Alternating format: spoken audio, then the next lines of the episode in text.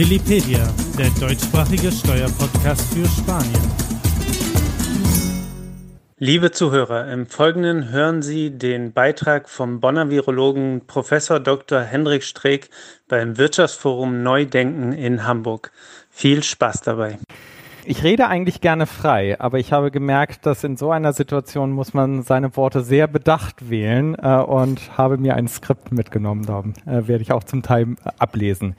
Naja, äh, das kenne ich auch. ja, ich möchte mich erstmal wirklich für die Einladung bedanken, ähm, gerade auch, dass Sie Interesse haben, mir zuzuhören weil ähm, vor einem Jahr kannte keiner die Berufsgruppe oder die meisten kannten die Berufsgruppe Virologen nicht und auch wussten nicht, wie wenig Virologen es eigentlich überhaupt gibt in Deutschland. Ähm, trotzdem gibt es uns und wir sind eigentlich dafür da, für Pandemie, Pandemie-Management und Diagnostik. Ähm, eigentlich ein Arztberuf, aber es gibt auch einige Biologen, die sich damit beschäftigen. Wir sind in einer Pandemie, ein neues Virus ist Teil unseres Lebens geworden und Teil unseres Alltags. Wir hören und sehen jeden Tag diese apokalyptischen Szenarien. Ein normales Leben mit diesem Virus scheint überhaupt nicht mehr möglich. Realität ist eben, und das ist die erste Realität, die wir festhalten müssen, das Virus ist Teil unseres Alltags geworden, es wird Teil unseres Alltags bleiben und das vielleicht ein Leben lang. Und wir sehen die Infektionszahlen. Sie werden immer wieder variieren. Es wird eine zweite Welle, eine dritte Welle, eine vierte Welle kommen, eigentlich eine Dauerwelle.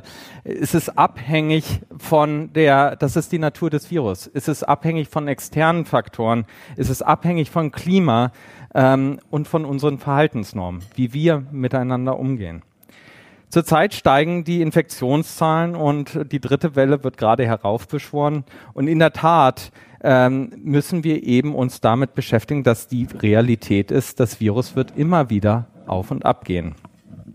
Und das möchte ich deutlich sagen, das sollte uns eigentlich keine Angst machen, aber auch keinen Grund zu irgendeiner Euphorie geben.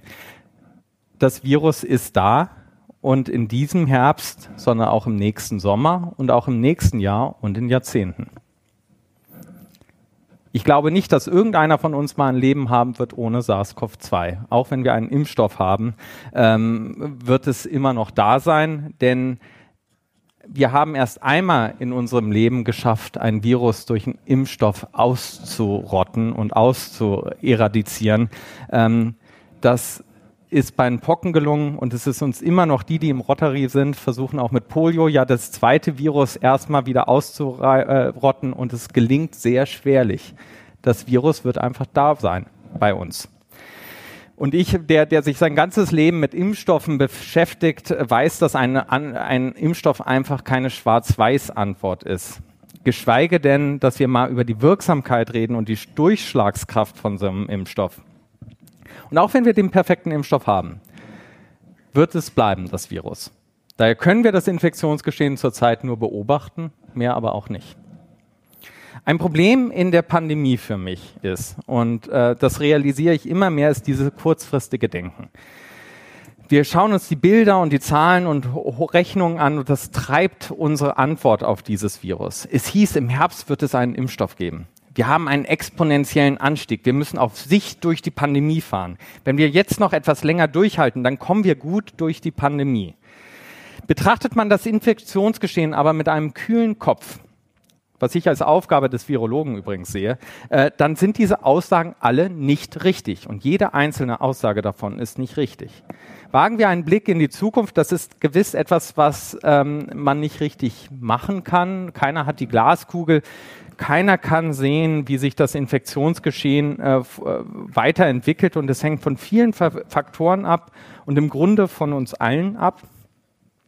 Aber kein Virologe würde widersprechen, dass sich das äh, Infektionsgeschehen jetzt im Herbst massiv verändern wird und dass es massiv in die Höhe gehen wird.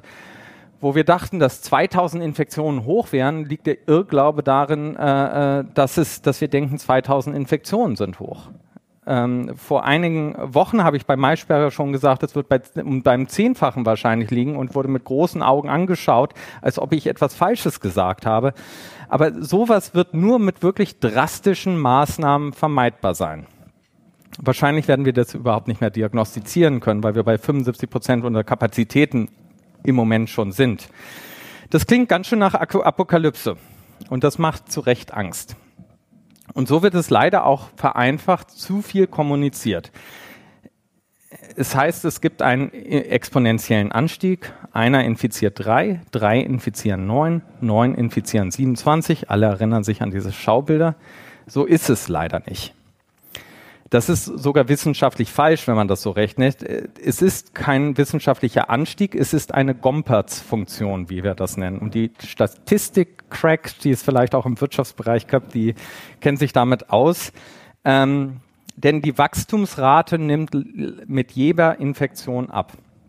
Und das liegt eben daran, ähm, dass wenn wir uns alle mal unseren Freundeskreis vorstellen, äh, der ist ja begrenzt und die Infektion geht weiter in einem Zeitraum von ungefähr sieben Tagen. Einer infiziert drei, drei infizieren neun, finden alle neun noch 27 und damit nimmt es einfach irgendwann ab. Einfacher kann man sich das vorstellen, wenn man einfach ein Dorf nimmt, wie zum Beispiel Gangelt da wird es irgendwann ausbrennen, das Virus, weil in diesem Dorf gar nicht mehr 27 oder äh, wie auch immer, wie viele gefunden werden können. Das Virus kann so nicht weitergehen. Die Gompertz-Funktion ist übrigens typisch, die dieses Wellenverhalten verursacht. Dann geht von einem Dorf geht es dann zum, Dorf, zum nächsten Dorf und dann kommt es wieder zu einer Welle und wieder zu einer Welle. Und daher haben wir am Anfang auch dieses wellenförmige Verhalten gesehen, weil das typisch ist für so ein Infektionsgeschehen. Mit 80 Millionen Hobby-Virologen ist aber schwer, Argumente sachlich vorzubringen. Äh, denn wir müssen noch etwas anderes uns vor Augen führen im Moment. Zum ersten Mal in der Menschheitsgeschichte ist etwas passiert, was noch nie passiert ist. Es wird live darüber zugeschaut und darüber berichtet, wie ein Virus sich ausbreitet.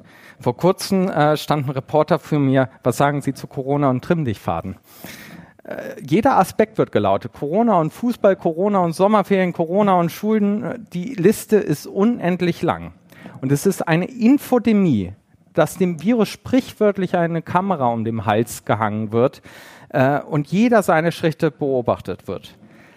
Es ist die lokale Ausbreitung in China, wo wir dann auch die Bilder von Menschen hatten, die reihenweise in den Straßen umkippten eine Frau, die Fledermäuse isst, aß, wo wir dachten, da kommt bestimmt das Virus her. Dann die Desinfektionstrosse, die durch die Straßen von Wuhan ziehen, wo jeder Virologe gesagt hat, das ist Schwachsinn, das bringt nichts. Ähm, dann der erste Ausbruch aber in Deutschland, der wirklich exzellent gemanagt wurde. Aber es folgten die schockierenden Bilder aus Bergamo, überfüllte Krankenhäuser, Särge, die von Militär abtransportiert wurden.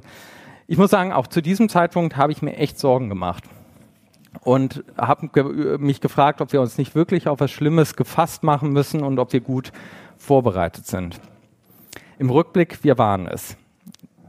Die Bilder machen Angst und stecken vielen noch in den Knochen. Das Virus macht Angst, nur Angst ist eigentlich hierbei wirklich ein denkbar schlechter und wohl auch ein gefährlicher Ratgeber. Vor allem, wenn Angst politisiert wird und wie die Angst die Bevölkerung spaltet und wir sehen, wie Angst manipuliert wird und zum Teil sehen wir, wie Ängste auch noch geschürt werden. Der beste Angst in meinen Augen her, der, äh, der beste Weg der Angst Herr zu werden, ist in meinen Augen die Gefahr realistisch einzuschätzen. Zu verstehen, was Angst macht und zu akzeptieren, dass Angst in diesem Fall irrational ist. Häufig ist Angst ja auch was Gutes, aber in diesem Fall ist Angst irrational. Angst kann man hier also nur mit Fakten begegnen und man bekämpft sie, indem man analysiert, wo Gefahr lauert und welche Risiken es gibt.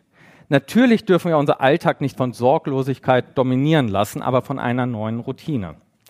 Dazu gehört uns immer wieder vor Augen zu führen, dass dieses Virus tödlich ist für wenige. Genauso wie viele andere Viren auch und die Erkenntnis, dass das nicht unser Untergang sein wird. Im Gegenteil, Hoffnung jenseits von Zahlen macht, dass wir das Virus von Tag zu Tag besser in den Griff bekommen, dass unser Organismus sich im wachsenden Maße darauf einzustellen lernt und dass unser Immunsystem am Ende auch ziemlich schlau ist. Ich hatte eine merkwürdige Erfahrung. Unsere Daten aus Heinsberg äh, ganz am Anfang und mittlerweile viele andere Studien belegen dies, äh, machen eigentlich Mut. Es gibt fast keine Übertragung über Überflächen und Alltagsgegenstände. Jede fünfte Infektion verläuft komplett ohne Symptome. Eine Sterblichkeitsrate von 0,37 Prozent. Manaus hat eine Sterblichkeitsrate von 0,28 Prozent, äh, was gerade berichtet wurde. Und das lässt sich einordnen. Die Sterblichkeitsrate der Grippe liegt ungefähr vier, fünffach niedriger. Also es ist ein schwierigeres Virus als, gefährlicheres Virus als die Grippe, der saisonalen Grippe. Aber fast zehnfach Trotzdem liegt diese Sterblichkeit zehnfach niedriger als die offiziellen Zahlen, die uns suggerieren, wo ja nur die, äh, die wirklich reporteten Fälle äh, auch einfällen. Es lässt sich eben ein, äh, einordnen ins Infektionsgeschehen. Komischerweise wollte das damals keiner wissen. Schon im März sagte ich, dass das Virus Teil unseres Lebens wird, dass es keine Übertragung beim Friseur und im Einzelhandel gibt, dass das Virus nicht über Oberflächen übertragen wird und dass die Sterblichkeit über der Grippe liegt, aber weit niedriger als die gemeldeten Zahlen. Alles Erfahrungen, die wir in Heinsberg gelernt haben. Ein ernstzunehmendes Virus, aber man muss es auch nicht überdramatisieren.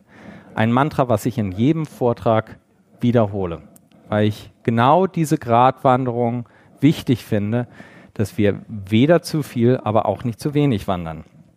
Aber es herrschte das Gefühl, dass wir dieses Virus nicht, äh, dass wir dieses Be äh, Virus besiegen können. Und auch immer noch herrscht dieses Gefühl, dass wir dieses Virus besiegen können. Ein Virus besiegen würde sprichwörtlich gleichgesetzt, damit endlich dem Tod eins auszuwischen. Während ich für einen souveränen Umgang warb, wurde ich, wurde versucht, mich äh, das alles als falsch darzustellen. Und es folgte für mich mein erster Shitstorm und ich hoffe auch mein letzter Shitstorm. Denn ein Shitstorm kannte ich zuvor nur theoretisch und klang ganz lustig, aber wenn man ihn eigentlich am eigenen Leib erwägt, ist das nicht mehr sehr witzig. Anzeige bei der Ärztekammer, Anzeige, äh, Strafanzeige, Anzeige bei der Deutschen Forschungsgemeinschaft, Diffamierung und sehr konkrete Morddrohungen, wo meine Adresse und Bilder von mir drin waren. Mir wurde geraten, mich zurückzuziehen, auch aus höchster Politik im Übrigen. Die Frage für mich war aber, äh, ob es nicht besser ist, sich dem Sturm zu stellen, als sich zu verkriechen. Schweigen oder trotz des Sturms weiterhin die differenzierte Meinung zu äußern. Ich entschied mich für Letzteres. Ich erwähne dies, weil ich mich auf dem Weg hierhin gefragt habe, was ich Führungskräften wie Ihnen überhaupt mitgeben kann außer ein Einblick in die Pandemie. Und ich dachte, es ist vor allem die Erfahrung, in bestimmten Situationen Stamina zu beweisen und resilient zu sein. Eben standhaft zu bleiben, heißt für mich eben, dass ich bei meinen Entschlüssen bleibe, dass ich es nicht des Fried lieben Friedenswillen opfere, wohlwissend, dass ich damit etwas in mir verrate, was mir wichtig sein würde. Eine Pandemie ist eben ein Marathonlauf und kein kurzer Sprint. Nur mit Ausdauer und langem Atem wird man ans Ziel kommen. Ich war überzeugt von unseren Ergebnissen, von der Forschung und der Einschätzung und war und bin überzeugt, dass Deutschland eine andere Stimme gut tut. Das nicht nur Wahn, sondern neben wissenschaftlichen Ansätzen auch ein Stück Pragmatismus enthält. Dies schließt sich nicht aus und im Gegenteil, es komplementiert sich, komplementiert sich sogar. Auch wenn im März meine Stimme nicht gehört wurde, weiß ich, dass ich jetzt umso mehr zum Tragen komme. Resilienz bedeutet häufig, wenn eben leider auch nicht immer, irgendwann Recht zu bekommen. Die Heinsberg-Studie wird übrigens nächste Woche ohne Veränderung veröffentlicht, nach vier Gutachten, die es bekommen hat. Also wir lagen, äh, zumindest fanden die, danke. Für mich das überraschende Erkenntnis der letzten Monate ist eigentlich, dass das objektivierbare Risiko für den einzelnen Menschen gering ist.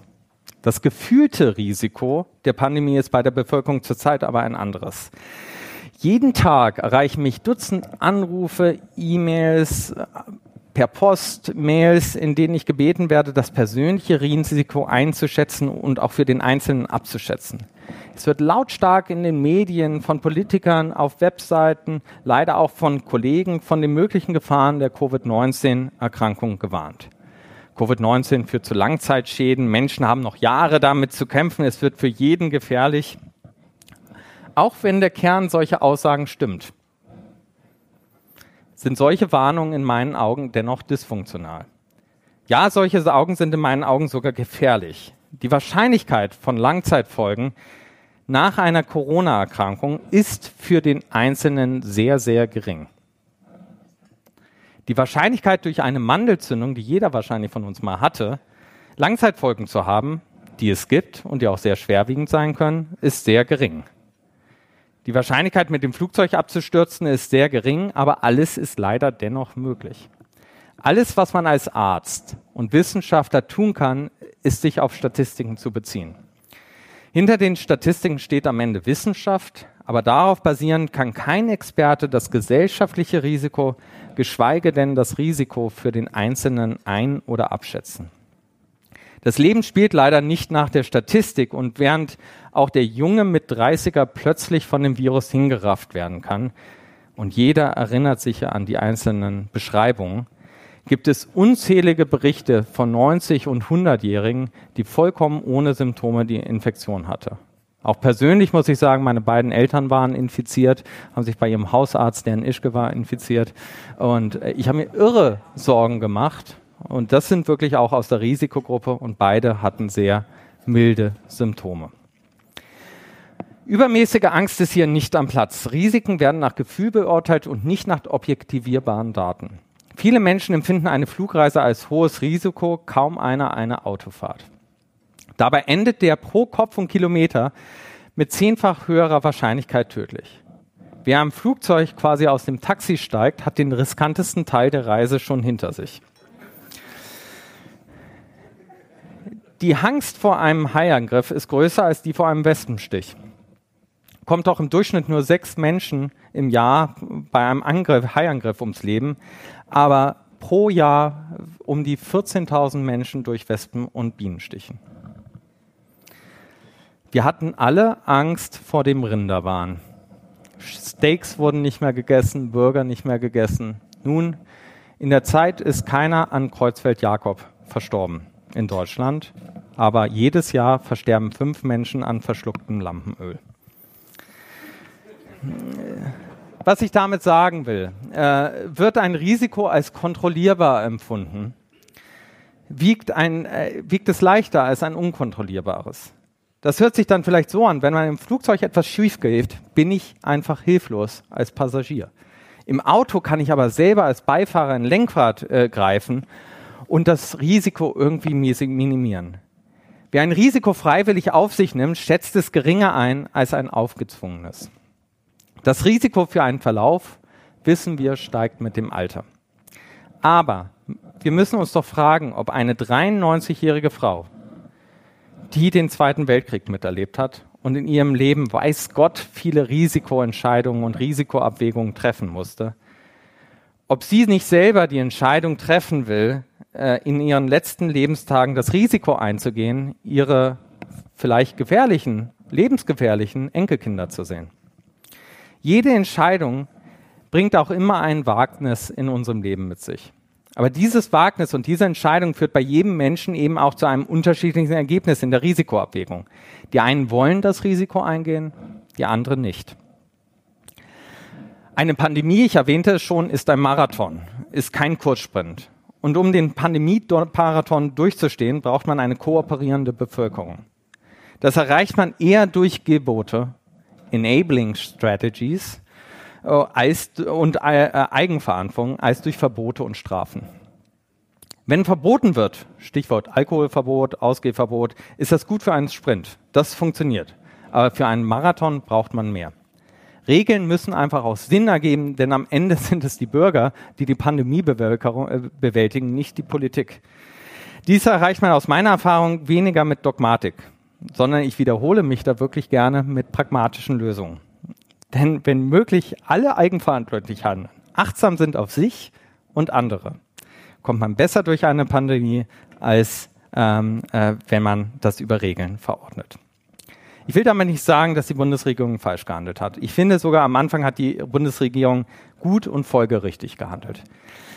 Es gab ein Risiko, das gebändigt werden musste, aber aus, diesem, äh, aus dieser äh, war eine Gefahr da, die wir nicht einschätzen konnten. Aber aus dieser Gefahr ist nun ein Risiko geworden, das sich einordnen lässt. Ein beständiges Risiko, das Teil unseres Lebens geworden ist, denn das Virus wird bleiben. Die Frage daher ist, wie wir das Risiko begreifen. Ohne die Bereitschaft, nämlich kalkulierbare Risiken einzugehen, gibt es keine Hoffnung auf eine Rückkehr in eine Normalität. Den größten Fehler sehe ich darin, denn wenn wir als Gesellschaft jetzt, äh, den wir als Gesellschaft jetzt machen können, ist gar keine Risiken einzugehen und uns von der Angst leiten zu lassen, die unseren Mut zum Handeln am Ende untergräbt. Denn wir können dieses Virus nicht austreiben. Ein Virus macht nicht Halt vor Landes- und Kontinentsgrenzen und wie wir es manchmal hoffen. Sehr schönes Beispiel Neuseeland. Eine Insel. Und trotzdem ist Corona wieder da. Daher ist eben eins klar für mich, neben der Angst, den Daten und den Warnungen brauchen wir vor allem eins, die Lösung und pragmatische Lösungen, Ansätze, wie wir ein Leben mit Corona ermöglichen. Wir müssen in meinen Augen wirklich denen wieder auch Wege, Hoffnungen und Ausblicke geben, die am stärksten durch die Krise gebeutelt sind. Und das sind für mich die Kleindarsteller, die Künstler, die Veranstalter, die Kinobetreiber, die Barbesitzer, die Clubbesitzer, die Orchester, Theater, Reiseveranstaltungen und, und, und. Die Liste ist ja unendlich lang. Wir müssen aber lernen, mit Risiken intelligent umzugehen und bekannte Risiken von den Ungewissheiten zu trennen, die wir eben einfach nicht beeinflussen können. Dabei ist es in Ordnung und sogar wichtig, dass wir Fehler machen. Denn nur aus Fehlern lernt man und so funktioniert auch die Wissenschaft. Und wir müssen auch als Gesellschaft der Politik erlauben, Fehler zu machen. Denn nur dann kommen wir auch weiter. Wenn ein Veranstalter mit einem guten Hygienekonzept, und ich habe sie gesehen, ein Konzert ausprobieren will, dann ist es nicht nur ein Gedanke wert, sondern es ist fast zwingend notwendig, dass wir so ein Konzert ausprobieren und sehen, ob es funktioniert. Sei es ein Fußballspiel, sei es Konzerte oder Feiern. Nur durch Ausprobieren lernt man. Und das ist kein Experiment am Menschen. Was wir nämlich auch machen, könnte man genauso sagen, ist ein Experiment am Menschen. Das Virus ist aber aus irgendeinem Grund politisch geworden, obwohl es eigentlich nicht politisch sein sollte. Und es ist mir da überhaupt nicht verständlich, warum Markus Söder in irgendeiner Weise ein anderes Virus haben sollte als der Ministerpräsident von Thüringen. Ein Virus erkennt eben keine Landesgrenze, erkennt keine Kontinentgrenze und Warnung oder vermeintlich oder wirklich starke Hand scheint zur Zeit der Gesellschaft zu gefallen. Dabei geht es nicht darum, welches Bundesland Klassenbester ist, sondern hier muss die gesamte Klasse bestehen. Es geht nicht darum, wie gestern bei Lanz, dass Mecklenburg-Vorpommern besser durch die Pandemie kommt als Bayern, sondern Deutschland ist so stark wie das schwächste Glied. Und für mich ist es viel wichtiger, wie kann man Bayern helfen, dass sie besser durch die Pandemie kommen, als darum, irgendwie gehässig drauf zu zeigen. Es geht nicht darum, das Alltagsleben zu pausieren, einfach einen Pauseknopf zu drücken und zu hoffen, das Virus ist irgendwann vorbei. Es geht auch nicht darum, um Entbehrung zu werben, äh, wie ich in einigen äh, Reden gehört habe, und zu bitten, der Versuchung, zu Party zu haben, zu widerstehen, sondern pragmatische Lösungsansätze zu finden. Dass es in Schweden ein anderes Lösungsmodell gibt, allerdings maßgeblich von einem Epidemiologen beeinflusst und von der Gesellschaft übrigens sehr unterstützt, ähm, ist genauso eine Tatsache wie die fallenden Infektionszahlen seit Juli. Jetzt leider wieder ein bisschen am Ansteigen, ähm, für das es aber keine Reisungwarnung gibt ähm, und äh, mittlerweile eben auch weniger Fallenzahlen zu äh, verzeichnen hat als andere Länder. Damit will ich dieses äh, Land nicht als Vorbild wissen. Aber dennoch feststellen, dass wir den einen und einzigen richtigen Weg nicht kennen und uns nicht durch einseitige Interpretationen leiten lassen sollten. Kein Politiker, kein Virologe, kein Epidemiologe, kein Hygieniker hat einen Blueprint und somit müssen wir alle genau hinsehen, warum etwas entschieden wird und warum nicht. In meinen Augen brauchen wir einen Wechsel im Krisenmanagement.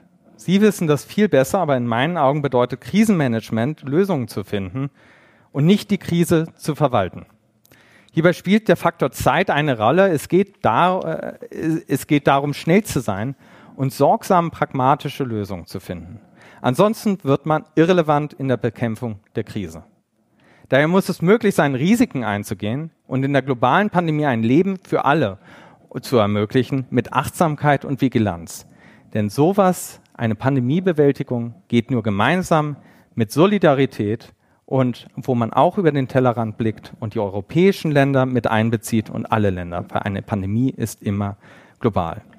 Nun, ich rede immer von pragmatischen Lösungsansätzen. Ich will jetzt nicht alle runterbeten, die, die ich machen würde, aber ähm, um einfach mal ein paar Beispiele zu sagen. Die Infektionszahlen dürfen nicht unser Fokus mehr sein. Nur noch 5% der Infizierten derzeit brauchen medizinische stationäre Versorgung. Noch kleinerer Prozentzahl braucht eine äh, intensivmedizinische Versorgung.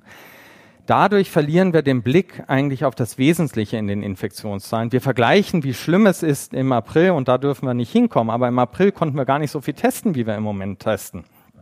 Damals hatten wir eine achtprozentige Positivitätsrate, jetzt sind wir bei 1,1 Prozent, 1,11 Prozent. Also was bedeutet, dass wir gar nicht mehr, äh, dass wir so gut sind, die Dunkelziffer auszuleuchten, dass wir gar nicht mehr diesen Anstieg, den wir damals hatten, überhaupt zulassen. Wir müssen eben auch auf die anderen Faktoren fokussieren. Damit will ich die Infektionszahlen nicht außer Acht lassen, aber wir müssen das in Verhältnis setzen zu den Tests und ähm, den stationären und intensivmedizinischen Belegungen. Deutschland hat in sechs Monaten extrem viele Daten gesammelt und es ist an der Zeit, diese Daten intelligent zu nutzen. Denn wir können Schwellenwerte definieren, bis wohin wir Infektionszahlen zulassen können, bis wohin wir stationäre Belegungen zulassen können und ab wann es kritisch wird. Denn das Virus wird Teil unseres Lebens sein und jeder von uns oder viele von uns wird irgendwann mal Bekanntschaft mit diesem Virus machen, ob wir wollen oder nicht. Ähm, da wird auch kein Impfstoff helfen, weil ein Impfstoff wird da wahrscheinlich schon zu spät sein. Wir müssen aber auch realisieren, dass eine Infektion ohne Symptome am Ende etwas Gutes ist. Das ist ja ein bisschen heftig formuliert, aber wir wissen, dass ähm, Menschen, die erstmal die Infektion haben, das Virus nicht weitergeben. Jetzt haben wir Menschen, die keine Symptome haben, die Infektionen durchgemacht haben, keine Langzeitinfektionen befürchten müssen, die das Virus nicht mehr weitergeben können und auch sich nicht mehr infizieren können. Sie gehen also aus der Gleichung raus. Ähm, ich merke gerade, meine Kompass-Funktion, die habe ich irgendwann mal anbringen wollen, die ist gar nicht da. Naja, gut. Ähm, ähm, die, weil am Ende, und das ist unser Verhalten, dass wir ähm, durch unser Verhalten dazu beitragen, dass wir Symptome, dass wir Infektionen ohne Symptome ermöglichen. Das hat Robert Koch damals schon festgestellt, dass die Anzahl der Bakterien im Wasser maßgeblich dafür entscheidet, ob man vom Wasser krank wird oder nicht. Die Dosis am Ende macht das Gift. Wenn man viel Virus abbekommt, wird man schwer krank. Wenn man wenig Virus abbekommt, kriegt man, hat man milde Symptome oder wird nicht krank. Und ähm, das wurde sehr gut im Tierversuch gezeigt. Das wurde gezeigt auch bei syrischen Hamstern, die Maske getragen haben und infiziert waren, äh, dass man das durch unser Verhalten, Abstand halten, Maske tragen, Hygieneregeln, dass wir maßgeblich dazu beitragen, äh, dass wir mildere Symptome haben. Nur so können wir eben auch mit angezogener Handbremse achtsam zu einer Normalität zurückkehren, wo Infektionszahlen nicht mehr ganz so entscheidend sind. Zweitens können wir nur noch testen, wo, äh, wo es Sinn macht. Wir laufen derzeit bei 75 Prozent unserer Laborkapazität und es ist gerade erst Anfang Herbst.